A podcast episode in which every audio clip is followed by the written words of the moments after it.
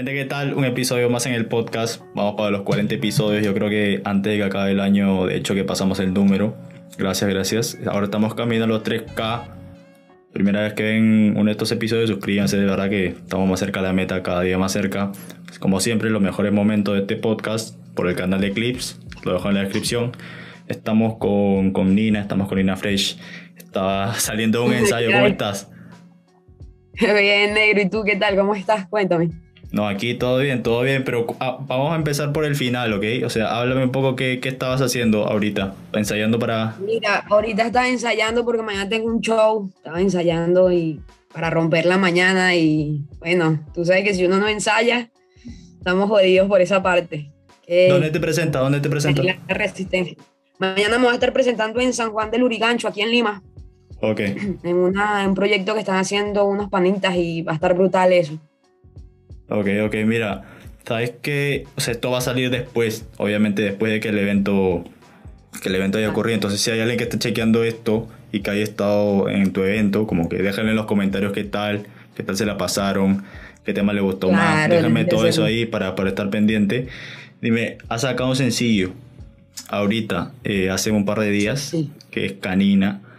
Eh, este tema, o sea, es es este, o sea, tiene esa, esa ondita que, al menos en Perú no se está haciendo mucho de meter cosas como de rock, ¿no? O sea, ¿cómo, cómo nace la idea ahí? Es un metal, algo como Linkin Park, algo así, ¿sabes? De esos tiempos de antes que se usa el rock con, con el rap. Y bueno, quise experimentar cosas nuevas, cambiar como que lo del drill, cambiar el, el trap y devolverme al sonido antiguo, ¿sabes? Y me gusta cómo suena. ¿Te gusta, o sea, esa clase de música también o eres full, full trap a la hora de escuchar?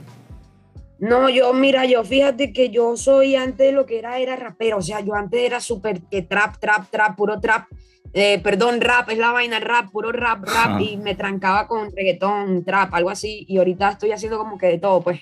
Pero escuché como que una base parecida, luego le dije a Joy, que es mi productor, This is Joy, que estamos trabajando ahorita de aquí de Perú, le dije como que me hiciera una base así como la que había escuchado y la hizo, hicimos esa, ese temón y de verdad que me gusta como que experimentar con cosas nuevas, pues no me, no me enfrasco solamente en un género, sino que trato de hacer muchísimos géneros más. Ok, ¿y, este tema va para un disco, para un EP o es un sencillo más? Sí, un sencillo, un contenido para mi canal. Ok, ok, mira, yo sé que, y como la gente seguro ya se dio cuenta que eres de Venezuela, eh, pero ¿en qué momento llegas a Perú? Porque te dije que he conversado con otros venezolanos como, como Johnny, como Johnny Walker, un saludo hermano. Eh, y él, se viene este, antes, o sea, él se viene muchos años atrás ya, se viene 2014 creo, 2013, si no me equivoco por ahí. Eh, ¿Cuándo es que vienes tú? Mira, yo llegué, yo viví en Trujillo antes, llegué a Trujillo en el 2019 este, como en, en, mayo, los últimos de mayo del 2019, llegué a Trujillo porque mi mamá está en Trujillo, están mis hermanos, mi tía, mi prima, así, mi familia que tengo allá, pues, y ellos ya estaban ahí primero y luego llego yo, y luego en el 2020, como en septiembre, decido venirme a, Lima porque me contacto con Dazu, que es mi manager, y como que me dice, no, vente a Lima, aquí vamos a hacer música, en Trujillo no hay como que tanta, tanto auge con, la, con los raperos, la vaina, y aquí empezamos a hacer música y bueno, desde aquí fue que solté mi primer sencillo que fue Bandida. Y ahí para adelante empezamos a chambear full con la música.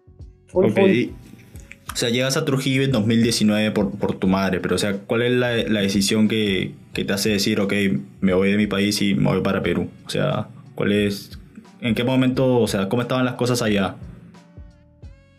En Venezuela, dices. Claro, claro en Venezuela, o sea, las cosas en Venezuela no estaban, están. Ahorita están que horrible, que no se puede hacer nada allá, ya no se puede vivir. No sé cómo viven los que viven allá, sinceramente, pero no hay esas comodidades pues que uno puede tener afuera, comodidades simples, tan simples como que si pedir un rap y una vaina, ¿sabes? Me explico, no no allá todo es billete, todo es billete, todo es billete de la luz, el agua, no hay nada y uno decide fugar de allá pues por un mejor futuro. Entonces, como mi mamá ya estaba aquí, yo decido, tomo la decisión ciega, sin, sin pensarlo, de venirme para acá y listo. Y aquí estoy. ahorita, coño, creo que fue una de las mejores decisiones que pude tomar. Me, ha recibido muy bonito Perú, la verdad. Eh, me ha brindado un apoyo bastante lindo y aquí estoy echándole bola. Ah, y, y, allá en Venezuela también tuviste algún concierto, escribías, ¿qué, ¿qué es lo que hacías allá? Sí, yo, mira, yo me llamo Nina justamente desde cuando vine para acá a Lima, porque yo antes era Freya MC. Antes tenía otro vaca, yo tengo ya, yo canto como el 2011, más o menos, 2010, 2011, estoy haciendo rap y tengo en mi, en, en YouTube, tengo otras cosas con ese nombre y, eso. Lo que pasa es que decido cambiarme a Nina por el nombre más comercial. Lo de Freya MC, Freya es mi nombre y entonces como que no, no vendía mucho ese nombre y decidimos cambiarlo. Y por eso me puse Nina Fresh. Más o menos el Fresh va por ahí, por Freye. Y, y nada, pues empecé a hacer música, otro tipo, otro, cambié muchas cosas de mí y allá en Venezuela sí vivía haciendo lo que más, a lo que más me dedicaba en realidad era la música, pero nunca como que llegué a salir a hacer, siempre trabajaba, hacía otras cosas. Aquí sí me estoy dedicando casi que al 100% con la música. Ok, ¿y allá era, era full rap o también ya empezaste con el trap en, Venezuela? No, allá sí era rap, trap, allá en un tiempo sí era full rap, full rap, te hablo como que del 2013, 2014, 2015, luego de que, de que ya como que pasaron otras cosas, se murió Cancerbero, claro. toda esa vaina ya como que la gente empezó a, a oír otro tipo de género, otras vainas y empecé a hacer otro tipo de música, empezamos a hacer otro tipo de música. Yo también como que abrí un poquito más la mente y bueno, decidí hacer más música que no fuera rap, porque de verdad que sí me gusta, pues. En, cualquier momento voy a soltar todas las canciones que tengo por ahí guardadas, que están brutalísimas también. Ok, y a todos, todos los colegas, o sea, me dice Cancelero, pero ahora este, Pixoto, Micro TDH, toda esa gente que salió de, bueno, ya hace unos 4 o 5 años que como que pegaron. Eh, creo que ya la mayoría ni siquiera, o sea, también está en Miami al menos. ¿Cómo, cómo los ves? O sea, ¿cuál crees que es la, la movida? Porque ellos pegaron en su país, ¿no? O sea, antes de salir, pegaron en, su país. ¿Cómo, cómo, ¿Cómo ve la industria ahí para esos años? O sea, ¿qué crees que es lo que les funcionó a ellos? O sea, yo pienso que todo es cuestión de tiempo a, a la persona que le vaya a llegar su momento, le llega y ya, pues, por ejemplo, eh, si yo fuera estado allá, quizás también fuera tenido un trampolín allá en Venezuela. Pero que aprovechando que estoy aquí, o sea, veo Perú como un trampolín también. Allá en, en, en Venezuela hay un poco más de industria que aquí, porque como que no sé cómo será la movida en realidad, pero sí suelen salir muchísimo más allá, más rápido. No sé, tendrán los ojos un poco más puestos allá o no sé cómo es la vuelta pero aquí en Perú lo veo como un trampolín. Por ejemplo, mucha gente ha salido de aquí, pues mucha gente también su carrera le ha, se le ha elevado mucho más aquí. Entonces, bueno, nada, yo pienso que cada quien en su carrera todo, todo es cuestión de tiempo. Yo pienso que en mi carrera llegará el momento indicado, esté así sea en la China, en cualquier momento llegará, pues, en Venezuela, donde sea. Todo es cuestión de tiempo y me, me estabas hablando de un manager. Él, él es peruano. No, mi manager es venezolano. Mi manager lo conocí yo en Venezuela y lo conocí una sola vez, lo vi una sola vez, hablamos en el estudio y eso, y luego nos volvimos a topar aquí en Perú, imagínate. ¿También se vino para Perú?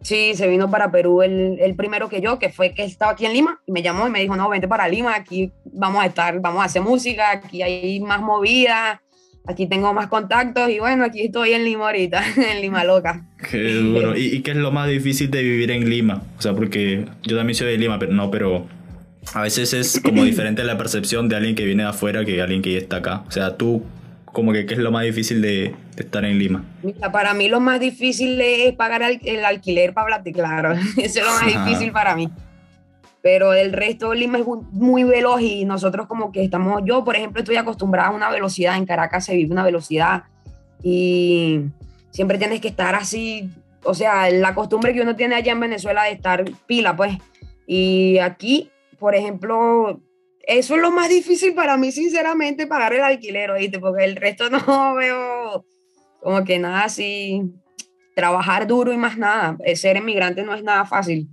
Que dejar a tu familia también, toda la vaina, y no es fácil, pues. Entonces, ¿Y, has, tenido, has tenido algo así como, o sea, no eres el único caso, ¿no? También está el brother Fly Sinatra que, que se vino también hace un tiempo. Eh, pero has tenido como cuando llegaste, eh, no sé, algún trabajo difícil o algo, un momento duro, ¿no? Mientras que te adaptabas, o, o no. Sí, yo, mira, yo llegué, o sea, yo cuando llego a Perú, lo primero que hago es vender gelatinas en la calle, gelatinas, eh, marcianos, esas vainas. Eh, luego empiezo, me contrataron en un autolavado, empecé a lavar carros. Luego trabajé de muchísimas cosas en una licorería. Luego empecé a trabajar como que llegó el COVID y no había nada de trabajo y me tuve que poner a limpiar lunas así, parabrisas y esa vaina de los carros. Y o sea, sí me ha tocado fuerte, sí he tenido que trabajar duro. Pues aquí en Lima como que he limpiado hasta posetas, eh, que no he hecho negro, o sea, yo he hecho cantidad de cosas para poder buscarme las lucas, pues, pero ahí voy, yo, yo sé que en cualquier momento uno sale de toda esta vaina. Claro, claro que sí, claro que sí. Es cuestión de, de, de, todo. Yo sabía que cuando salí de allá de Venezuela sabía que me iba a tocar todo este tipo de vainas. Entonces, normal, pues, uno lucha y más nada. Y a nivel, o sea, de, de la música en sí, o sea, todas las personas, porque ya estás trabajando con un productor, o sea, han sido, o sea, como que en las que confiabas, como que les acertaste, o sea, que hubo la química o, hubo también gente como que maliciosa o que, o que no sé, que, que te falló ¿Hubo algo así también o no? Sí, o sea, sí he tenido gente aquí que me ha fallado, que por ejemplo, eh, eh, han sido las, la mayoría han sido muchas más las buenas, pues, que, que, me han ayudado, que me han apoyado. Pero como también, como todo, también he tenido gente que me ha jodido, que me ha querido joder, que me ha querido robar, que me ha querido hacer vainas. Pero normal, yo los perdono y normal, no pasa nada. El, el, la vida más adelante como que le dará la recompensa. Ok, y, solo para aclarar, cuando, cuando me dice robar, habla de robar música, ¿no? O sea, de, que te cerraron con las canciones, cosas así. Sí, sí, que no, a veces no, o sea, no sé si es que no saben trabajar de una u otra forma o, o no, son, no tienen palabra, pues no han tenido palabra con lo que me han dicho. Y bueno, normal, si no tienen palabra, yo sí tengo palabra y si no cumplen con lo que me dicen, no pasa nada, ya yo como que corto lazo con esa persona y cada quien por su lado y listo, sigo, busco manera de hacerlo lo mío en otro lado. Pues. Ok, ok, y vamos con, entonces con la música, ¿no? Me estabas hablando de tu primer sencillo. ¿Por qué este... O sea, ¿cuál es la historia de Bandida? ¿No? Porque siempre a veces hay una historia, sobre todo en el primer tema, ¿no? Que, que sueltas. ¿Cuál es la historia de ese tema?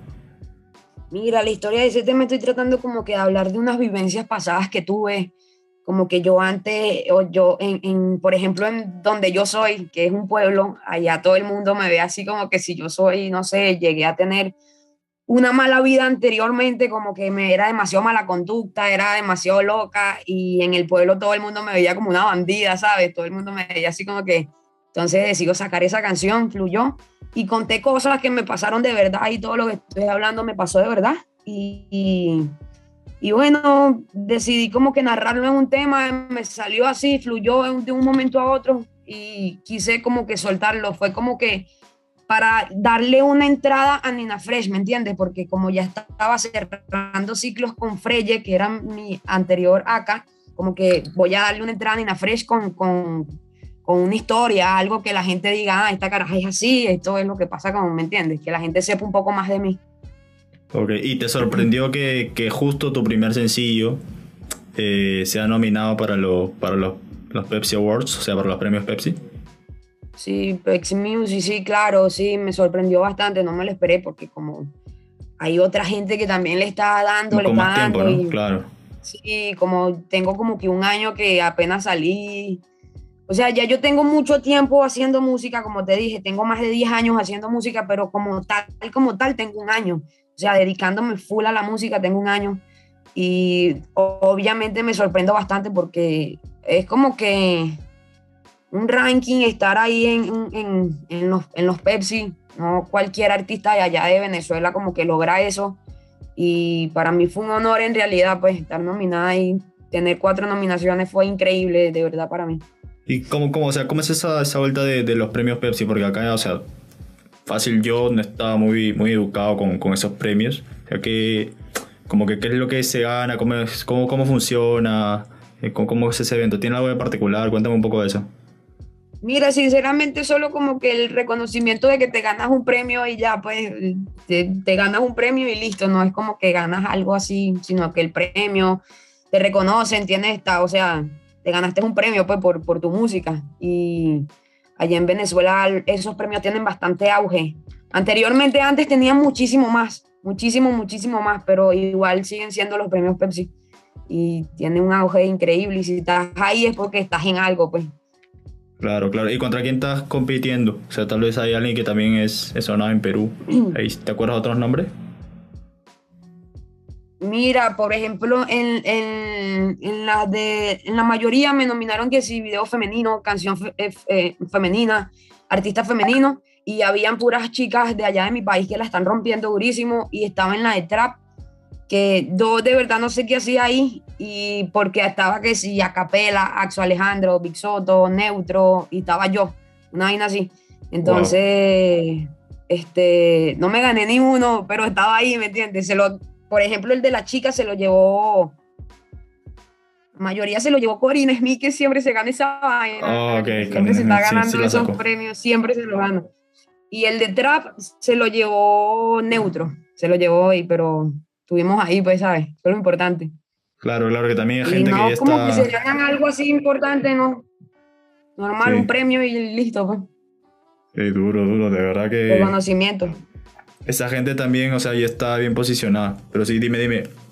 Y, o sea, ¿cómo, cómo es que te enteras el, el- el preciso momento? O sea, estabas así haciendo música y te mandaron por Instagram o una llamada. ¿Cómo, cómo fue ese? Sí, así fue una locura. Yo estaba, eh, estaba llegando al estudio, o sea, recién llegando al estudio, y llaman a Dazu, a mi manager, lo llaman y le dice, mira, Nina tiene una nominación en los premios Pepsi, revisa. Y yo, mierda, me quedo así como que en serio, no te lo creo, marico. Me meto en la vaina y veo una nominación, luego sigo buscando, veo otra, sigo buscando, veo la tercera, luego veo la cuarta y yo, a la mierda. O sea, eran, no era una, sino cuatro y estaba recién llegando al estudio y iba a grabar un- una canción y me tomó de sorpresa, sinceramente no me lo esperaba, pues no me lo, no me lo esperaba ni nada. Duro, duro, estoy tomando mi agüita. Pero dime, vamos a hablar ahora de, del One. Aquí en el canal le, le sacamos una reacción con, con el equipo de Métrica Latina, que es muy dura. Y genial. Este, o sea, es, eres algo. Vamos, vamos por partes, ¿no? Primero, eh, que Black Cimental no había metido. O sea, no había hecho una sesión solo de mujeres. Había otras, otras sesiones con mujeres como la de la Torita, que es rapera de la, de la old school acá en, en Perú, eh, por ejemplo. Pero una no, no solo de mujeres. Entonces, esa idea de, era de él, obviamente, pero ¿cómo es que como que te llama a ti para esto? O sea, ¿cómo, cómo se contacta contigo? Mira, Black me, se me llamó. O sea, yo, yo no había escuchado Black Cimental ni siquiera en mi vida. Yo como que lo veo, me empieza a seguir y yo luego Welker me comenta sobre, Johnny Welker me comenta sobre, sobre él an- antes o no me acuerdo, como unos días antes justamente. O fue que después, no me acuerdo muy bien cómo fue que lo conocí, pero me empieza a seguir y yo de una me escribe y yo de una le respondo y le digo que hay un gusto, tal, todo bien, no, que quiero que participes en mi session, empiezo a ver lo- la- los sessions y brutal, pues me pareció brutal lo que estaba haciendo y yo, bueno, listo, vamos a darle. Y fíjate que yo escribí ese session, lo escribí como, o sea, eso lo grabé yo a las 11 de la mañana y yo lo escribí a las 7 de la mañana, imagínate, ni siquiera me lo sabía. No sé cómo coño hice, no sé, fue una locura, todo salió como un freestyle ahí de repente. Y cuadramos, cuadramos, duramos como que un mes cuadrando lo de la pista, todo eso. Y lo grabamos en un momentico, estábamos todos ahí, nos conocimos, yo no conocía a nadie, la verdad, y nos conocimos así todos. Y grabamos esa vaina, ahorita ya tiene 300 mil en YouTube. Sí, sí, claro que sí. Y, o sea, me dices que no las conocías a las otras chicas, eh, pero ¿cuál es tu impresión? O sea, ahora que, que has podido compartir con ellas, ¿cómo la ves? Porque son dos líneas diferentes también, ¿no? o sea, Asmir es eh, algo más pop, digamos, aunque no, también le mete, pero ¿cuál es, cuál es tu impresión de, de ambas chicas? Mira, me gustó muchísimo, o sea, me gustó muchísimo porque estuve escuchando también a, las dos, las escuché. Me pareció, G-Lo me parece increíble lo que hace, me parece que es, la representante de mujer de aquí de Perú en cuanto a, rap. Y Asmir también me parece increíble lo que hace, tiene una voz demasiado hermosa. Y, o sea, pudimos compartir, hablamos, jodimos, nos conocimos y hicimos eso, pues todo fluyó. Y Blacksy también me parece una persona increíble. Y wow, todo, ningún tipo de queja, todo fluyó demasiado criminal y la pasamos brutal. O sea, muy aparte de, de, la chamba, de la música, nos entendimos como personas, pues hablamos, jodimos y todo salió increíble. Me parecen unas grandiosas personas las dos y me parecen unas grandiosas artistas las dos también. Y bueno, me gustó muchísimo compartir con ellas y grabar con ellas. Sí, de hecho quiero aprovechar este momento para enviarle un saludo a, a Black no sé, que está pasando por un momento difícil. Se le, sí, negro. Sí, los que no saben lo que está pasando, se le quemó la casa. Literal, se le quemó la casa hace un par de días. Eh, si quieren saber cómo apoyarlo, en nuestras historias de Instagram dejamos algo fácil, lo volvemos a dejar sale esta entrevista, así que estén pendientes con eso. Eh, y sí, bueno, vamos, vamos a seguir. Qué chimbo eso de verdad, a veces pasan las cosas y uno pero yo estoy totalmente, sí, Black, si estás viendo esto, estoy totalmente segura que te va Dios y, o el, universo, lo que tú quieras llamarlo, te va a poner una casota más increíble y, bueno, negro, para adelante, para adelante. Y las cosas cuando pasan, pasan por algo. Lo bueno es que no sucedió una tragedia con algún familiar o algo, todo fue material, gracias a Dios. No pasó algo más allá de perder a una persona o algo así, pues. Pero es rudo, sí, es súper rudo esto. Claro, claro, sí. Y, o sea, de hecho, eh, vi que lo cantaron, o sea, la sesión, en un evento que hizo Nero Luis, que estuvo anunciando en sus redes por, por varias semanas, ya hace un tiempo. Dime, ¿cómo, cómo, cómo es tu relación con, con Nero Luis, o sea, con, con la gente de Incas Bueno, con Walker debe ser chill todo, pero con, con los demás chicos. Sí, con todos me las llevo súper bien, con todos me las llevo súper bien. Ahorita estamos cuadrando sobre un tema también que, que queremos hacer un corrido. Y con todos, la verdad, todos los artistas de aquí de Perú me han extendido la mano muy bien y gracias a Dios con todos me las llevo bien, toditos son mis hermanos, he compartido muchísimas veces con el negro, compartido Welker con Welker, marico, vivo acá ratico pasándomela con él y con Ginola también he compartido muchísimas veces y mi relación con todos es bien y en ese evento fue brutal, o sea, el negro la está súper rompiendo con esos eventos y y le está dando la oportunidad también a talentos nuevos de, de ser escuchados y de pana que hay talentos de verdad, pues hay gente que sí le mete. Claro, claro. Y, Nero Luis también que lo he entrevistado en este podcast, se daba, está construyendo, o sea, en la victoria está que hace todo un movimiento, la verdad, yo creo que de aquí a un par de años se va a notar con más fuerza, pero está construyendo algo grande. Es que creo que ni, ni siquiera él, imagina lo que, o sea, lo que viene. Eh, está cool eso y también que hayan podido cantar el, el en vivo. Eh, que bueno, por el contexto no es algo que se haya hecho mucho. ¿no? De hecho, creo que es de, de, uno de los pocos Sech que se han cantado en vivo, así que está cool. ¿Cómo fue la, la respuesta de la gente? Sí, no, increíble, increíble. La gente, todo el mundo se lo sabía y yo me quedé como que mierda. O sea, y nada fue planeado, pues solamente que Blacksy se iba a presentar. Yo me presenté en el evento, el, el, primero, que fue, creo que fue que hicieron el primero o el segundo, no sé la verdad. Y me presenté ahí. Y luego Blacksy se presentó en el otro y estaba Asmir, estaba G-Low, estaba yo y estaba Blacksy también. Estábamos todos y como que no teníamos la pista, la tuvimos que cantar con, la, con, con el tema de internet y nos montamos y rompimos esa vaina, o sea, fue increíble, la receptividad del público fue brutal, la gente lo recibió muy brutal, pues la gente se lo sabía y teníamos como una, dos semanas que lo habíamos soltado. Duro, duro, duro. Se lo sabían de verdad.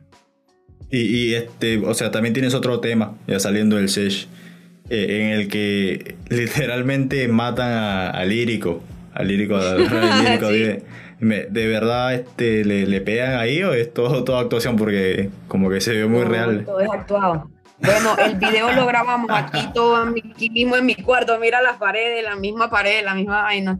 Ese video lo grabamos aquí mismo en mi cuarto y todo, o sea, yo soy la directora de todos mis videos y soy la editora también de todos mis videos, de todos los que he soltado. Yo los edito, soy la directora también y en ese momento lírico estaba como que medio sabrosito, medio prendido y sea, su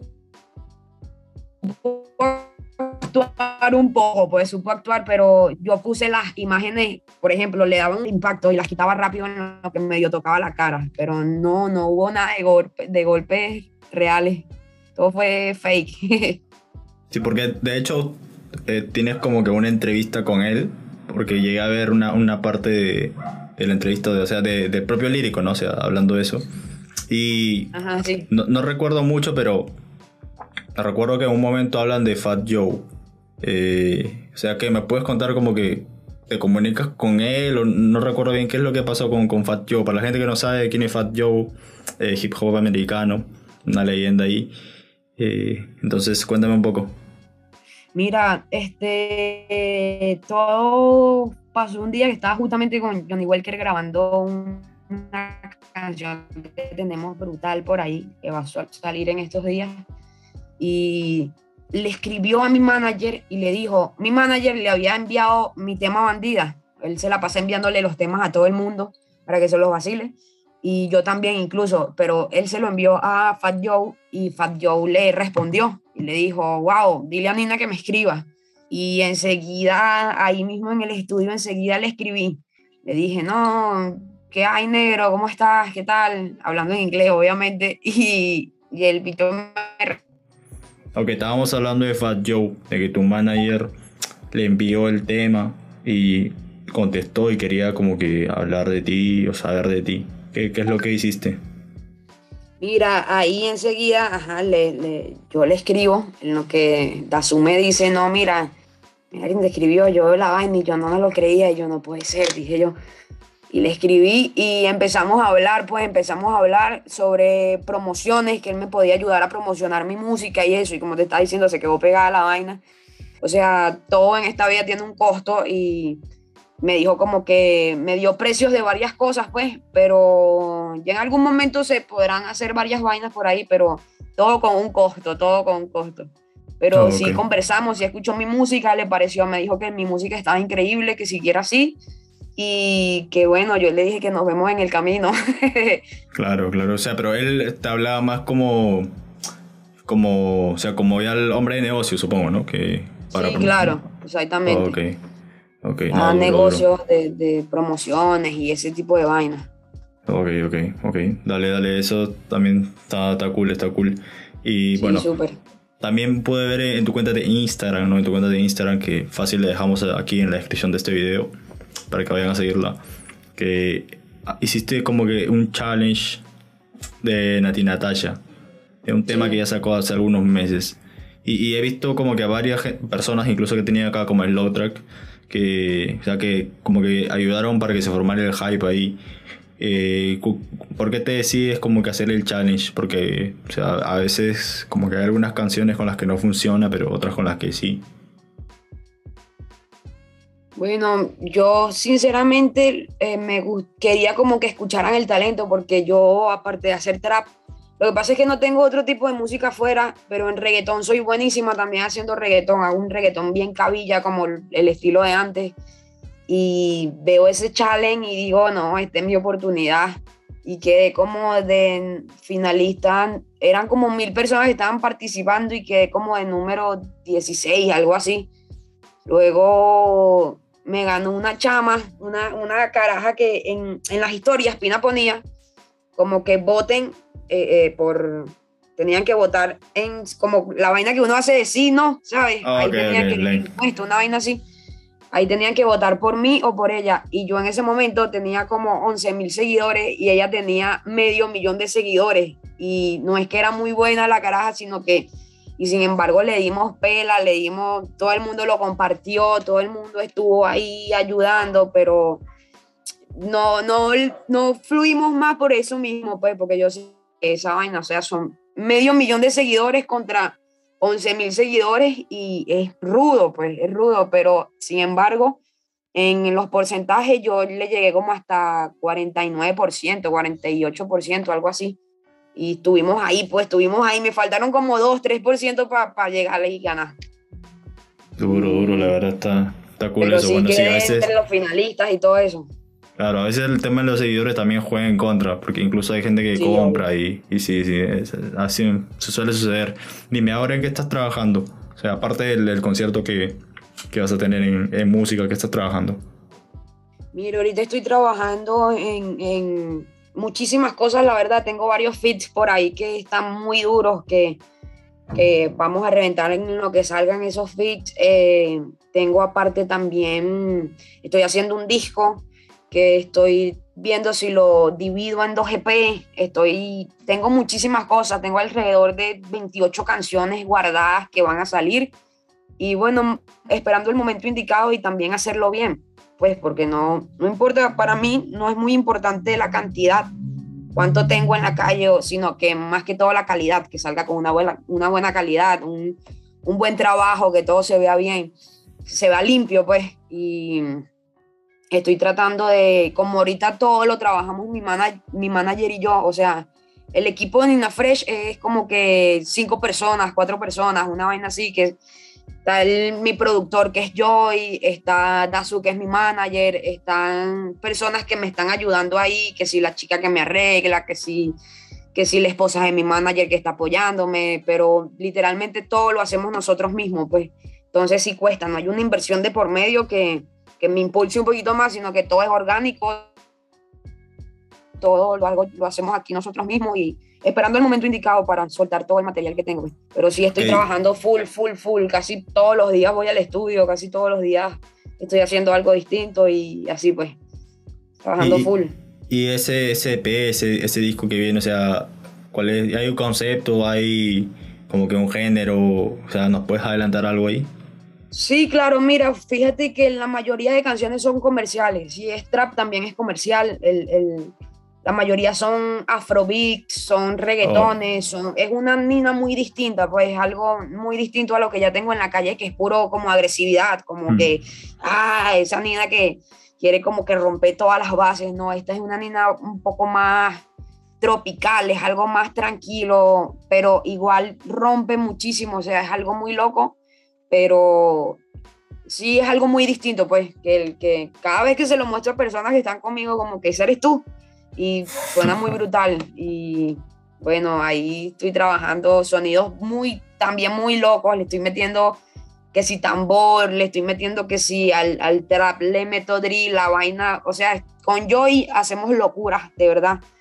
Joy es ahorita el productor para mí, uno de los más duros de aquí de, de Lima y Beatmaker también, uno de los más duros, y Slow también trabaja con él, por cierto.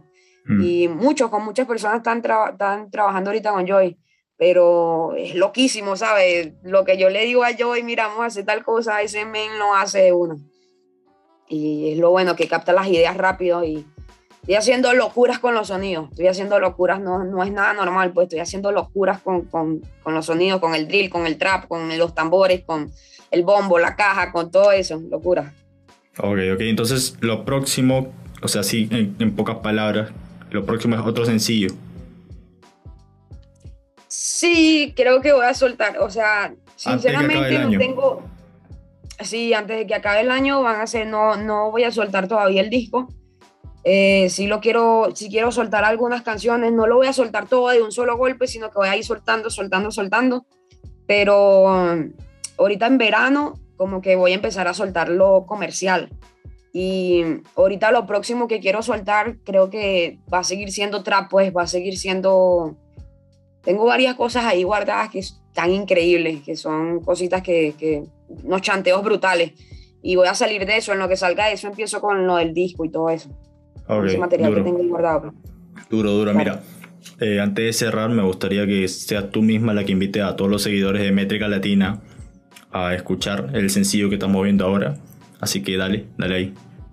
Mira, bueno, a todos los seguidores de Métrica Latina, aquí de parte de Nina Fresh, los invito a escuchar mi nuevo sencillo Canina. También los invito a escuchar todos los sencillos que tengo en, en mi canal. Suscríbanse, déjenme sus likes y síganme en Instagram, Nina Fresh 8. Y bueno, estaré activa, estaré respondiendo todos sus mensajes, estaré